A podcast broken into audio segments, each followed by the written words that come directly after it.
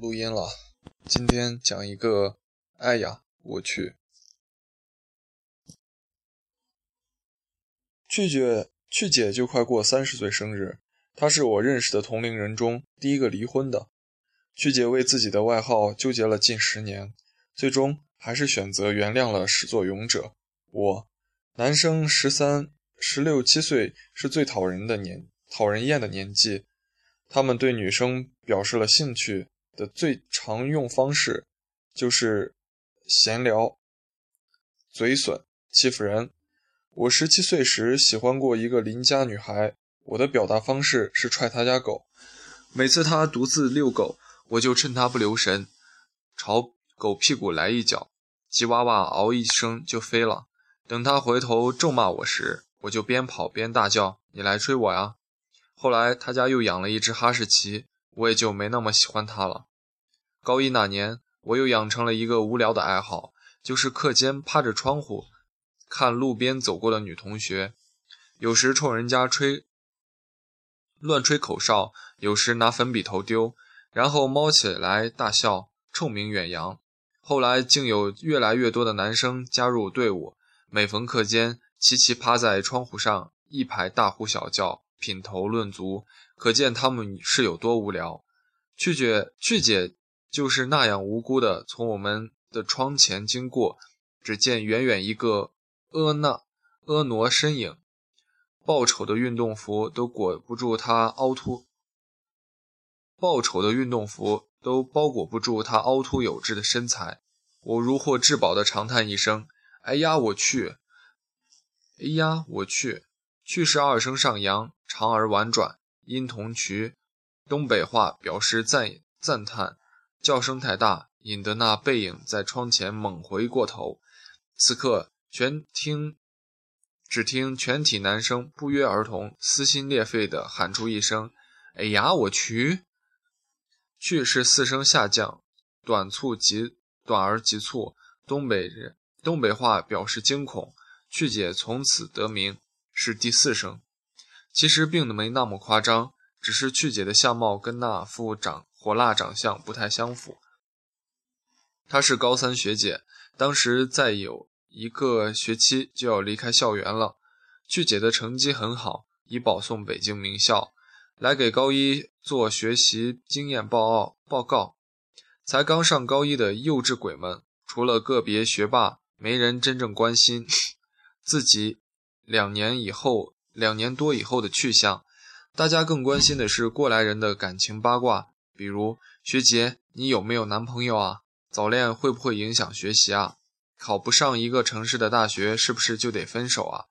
问的最欢的是一个叫胡歌的个男生，也不知道是否受到榜样的鼓励，两年后，胡歌真的考去去姐的大学，再次成为学弟。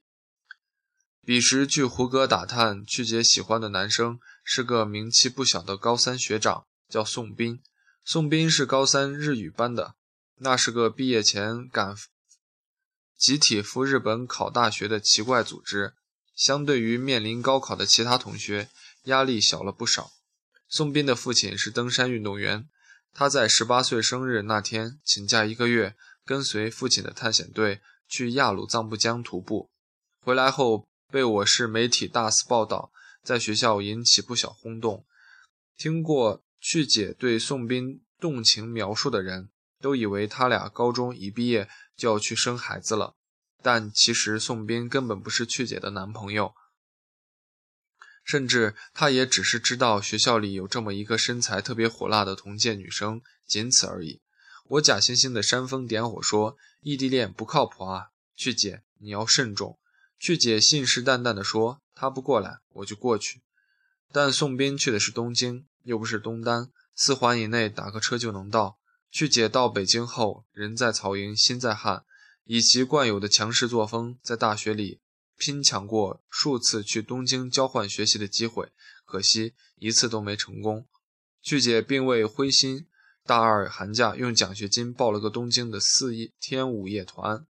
连声招呼都没打就飞过去了，因为太激动，到东京以后才想起来根本没有宋斌的手机号码，只好在酒店上网给对方校内留言，等了一天没有回复，两天过去还是没有。第三天是宋斌在日本的同学先看到网上留言，才替去姐联系上了宋斌。宋斌说：“你好，请问找我有什么事儿？”去姐说：“我喜欢你，从以前没来得及说。”宋斌说：“我现在有女朋友了。”去姐说：“那你能那你能带我上一次富士山吗？如果实在勉强就算了。”第四天，去姐摆脱掉旅行团，跟着宋斌去了富士山。几年后，去姐开通微信，在朋友圈上传了第一张照片，就是她拍的那张富士山。我第一时间点了赞。时至今日，朋友圈演变成一种让人密不可分又形同陌路的变态存在。原本毫不相关的人，远隔万里看到对方上传的一打生活照，就好像每天抬头不见低头见。曾经亲密的挚友，却慢慢沦为网友。在彼此的自拍底下赞来赞去，当成是已经拥抱过对方。我们都在其他人毫不相关的时空里卖力的表演，接受着各自诚惶诚恐的掌声。我跟去姐之间说不上是两者中哪一种朋友，但三年前去姐结婚的消息，我确实是看到朋友圈才得知。我以为多年过去，她还是。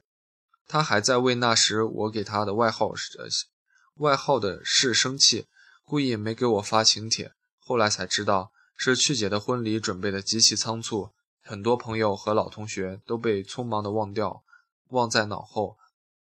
关于去姐的一切，我都是听她的万年学弟胡歌讲的。胡歌作为我的同班同学，平均两年一次在同学聚会上才能见上一面。最近一次是两年多前，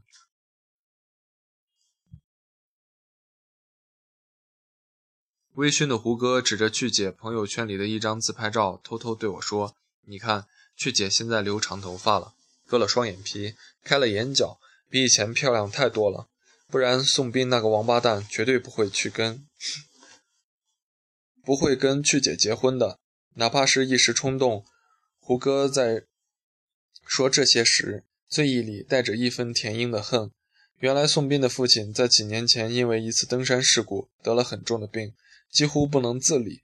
远在东京的宋斌是个孝子，从行从小一直敬佩他的父亲，决定休学回家陪伴父亲。宋斌没跟家里人商量就做了决定，匆匆回了沈阳。只有少数几个朋友知道，其中就包括去姐。去姐比宋斌有过之而不及。直接退学，回到沈阳，跟宋斌说：“我陪你。”宋斌那时已经跟前男前女友分手，跟去姐属于半推半就阶段。这一下子，宋斌怕了，对去姐说：“你千万别这样，我对你负不起责任。”去姐若无其事地说：“我自己的人生凭什么要你负责？这是我的决定，没有逼你的意思。”那一年，宋斌在家陪父母，去姐通过家里关系找了一份工作。日子过得比同龄人提前波澜不惊。去姐经常去看望宋斌的父亲，日久见人心。宋斌家人对他都很喜爱，两人终于走到了一起。一年后，宋斌父亲的病情大为好转，家里人于是极力劝宋斌回东京完成学业。宋斌两难，最终问了曲姐的意见。曲姐说：“回去吧。”宋斌说：“你等我，一毕业就回来娶你。”宋斌没有食言，一毕业就回到沈阳去跟曲姐订了婚。宋斌的父亲的病情却在此时突然再度恶化，宋斌跟曲姐就急急忙忙把婚礼办了，就怕老人留什么遗憾。婚后不到一年，宋斌的父亲终于还是过世了。曲姐的婚后故事，连最接近她的胡歌也不得而知。出嫁的曲姐过的是出家的生活。极少与外界联系，连朋友圈也不发。直到去年，曲姐离婚的消息突然在老同学的微信群里散开、散布开来，我实在忍不住好奇，跟胡歌发了一条微信，问他是否了解。很久后，胡歌才回我一条：“我答应替他保守秘密，不能告诉你。”靠，谁说红颜知己不可信？这重色轻友的山炮。几个月后，我回到沈阳老家，为。配合新书宣传，参加了一个小型的签售会，主办方实在感人，把带有我大头像的广告打到了公交车的拉手上，跟不孕不育医院的可爱护士平分秋色。那几天，微信里陆续收到不少多年来未联络的高中同学的好友申请，每天开手机都一惊一乍。突然有一天，一条微信弹出来：“大作家进来可好啊？”竟然是去姐，我摸不着头脑，不敢不敢，你他妈吓死我了！去姐，呵呵。原来你还在写书呢，要不要我给你提供点素材？我收钱吗？呵呵，去姐，哈哈哈，不收。我哈哈哈，那你快讲。经过我的润色，去姐讲给我的故事大致如下：宋斌的 宋斌在父亲去世后，抑郁了很长一段时间。去姐一如当初安静地陪着宋宋斌，直到他从悲伤中走出来。婚后一年的生活泛善可陈。但宋斌渐渐恢复了往日的开朗，重新开始热衷登山，慢慢又喜欢上摄影，总是全世界各地跑。最后干脆连在沈阳的工作也辞了，改给杂志写旅游游记为生。宋斌去过世界上那么多美丽的地方，却从来没有一次带上去带上去姐，不是跟队友，就是独自一人。一次。宋斌出门两个月后才回家，进到门，进到家门，对曲姐说的第一句话说：“对不起，你放我走吧。”曲姐问：“为什么？”宋斌说：“因为我还是更爱自由，比爱平静的日子更多。这是我的错，也不是我的错。原来我的骨子里还是这样一个人，改不了，真的对不起。”假如换做其他女人听到男人的这样一番话，早来一个大嘴巴抽在丫的嘴脸上，骂道：“你他妈早干什么来着？”但是曲姐没有，曲姐只是平静地说了一句：“好吧。”曲姐问我：“你知道为什么我丝毫没有犹豫吗？”我发过去一个几笑、挤眼泪的小脸。曲姐，因为他说的不是我们分开吧，而是放我走吧。就算我再爱他，也不能成为绑架他人生的理由。我发过去一个嚎啕大哭的小脸。曲姐最后打来长长一段，听胡歌说，好多故事他都给你讲过，不如我就提供你一个故事的原版吧。八年前，我第一次去东京，明知他已经有女朋友，还是执意要带他，要他带我上富士山。不是想做挖人墙角的婊子，我只是想完成心愿，哪怕就一次，也不算白白去过。其实那天宋斌没有陪我陪陪我上山。他说自己刚刚刚到日本的第一年，就跟学校的登山队徒步爬上去过，因为坐山坐车登山对他来说太无趣，让我自己坐山上去。他在山下等我，我一个人坐着车上去，连一个帮我拍照的人都没有，就拍了一张空空荡荡的雪山，又自己坐车下来。下山的时候，我脑子里在想，虽然没有他的陪伴，至但是至少我去过，这是我一个人的事儿。后来跟他在一起的那几年，每次捕捉到他眼神里流露出对两个人的未来摇摆不定的那种细腻的眼神，我都会自己会跟自己说：爱情这座山，我去过了。无论哪天他突然选择下山，我都不后悔。我只是用自己的人生最好的那几年跟他对赌了一场，我愿赌服输。那次聊天过后，我并没有在签售现场见到曲姐。我知道他就在沈阳，也许他跟我聊了那么多话，就当是过去去过的。若真的面对面，不过会是另一场平庸的寒暄。去姐，去姐作为我最难以归类的朋友，竟从未想念彼此，我却总在不停的好奇着他过得怎样。我不热衷发朋友圈，就因为害怕尴尬，发张照片，人家给你留言，每条都回。让不熟的人看到你笑话，笑话你没见过世面，回一些不回一些，被共同好友看到又会嫌你分清疏远疏近，屏蔽谁都不好，转发心灵鸡汤又怕显得太没层次，总不能每天 发锦鲤跟佛祖 言 诞辰，最后索性放弃。只潜水和点赞，总不会有人挑点赞的理。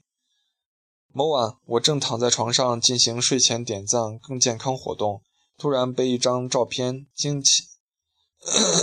开灯，比我还尴尬。这辈子从未发过一条朋友圈的胡歌，突然发了一张秀恩爱的照，我还以为他一早屏蔽了我呢。照片中，胡歌跟一个女孩手牵着手，背对着镜头，他们的前方是富士山。胡歌在照片上附了两个字“去过”，居然还非常装逼的加了书书名号。我开灯仔细端详女孩婀娜的身材和微微转过的侧脸，这不是去姐吗？特么到底是怎么一回事？我忍不住给曲姐去了微信，这是什么情况？曲姐，哈哈哈，你是要我说的直白一点，还是文艺一点？我说的快一点。曲姐，我已经我已经攒够了筹码，现在要重新再赌一局了。那晚我没睡好，一直在回想着去年、过去几年我跟胡歌那少有几次的见面，居然从头到尾都没有看出任何端倪。事到如今，再联想。再联想十几年来的所有细节，一切都对上了。我说怎么胡歌每次提起曲姐的口吻都怪怪的，原来是他在咬字。十年后的那个午后，当曲姐回过头去，所有男生都在惊呼第四声的“哎呀我去”时，唯独站在我身旁身后的一个声音仍然重复着曲姐回头前的那声二 上扬的“哎呀我去”。那声音很小，小到我们还没有注意以前就被喧闹声淹没。淹没。十年来，胡歌每次每每提到去姐，从来都是第二声上扬，一直都是。果然会有一个地方，在你出发前就早有人去过，并一直留在原地等你。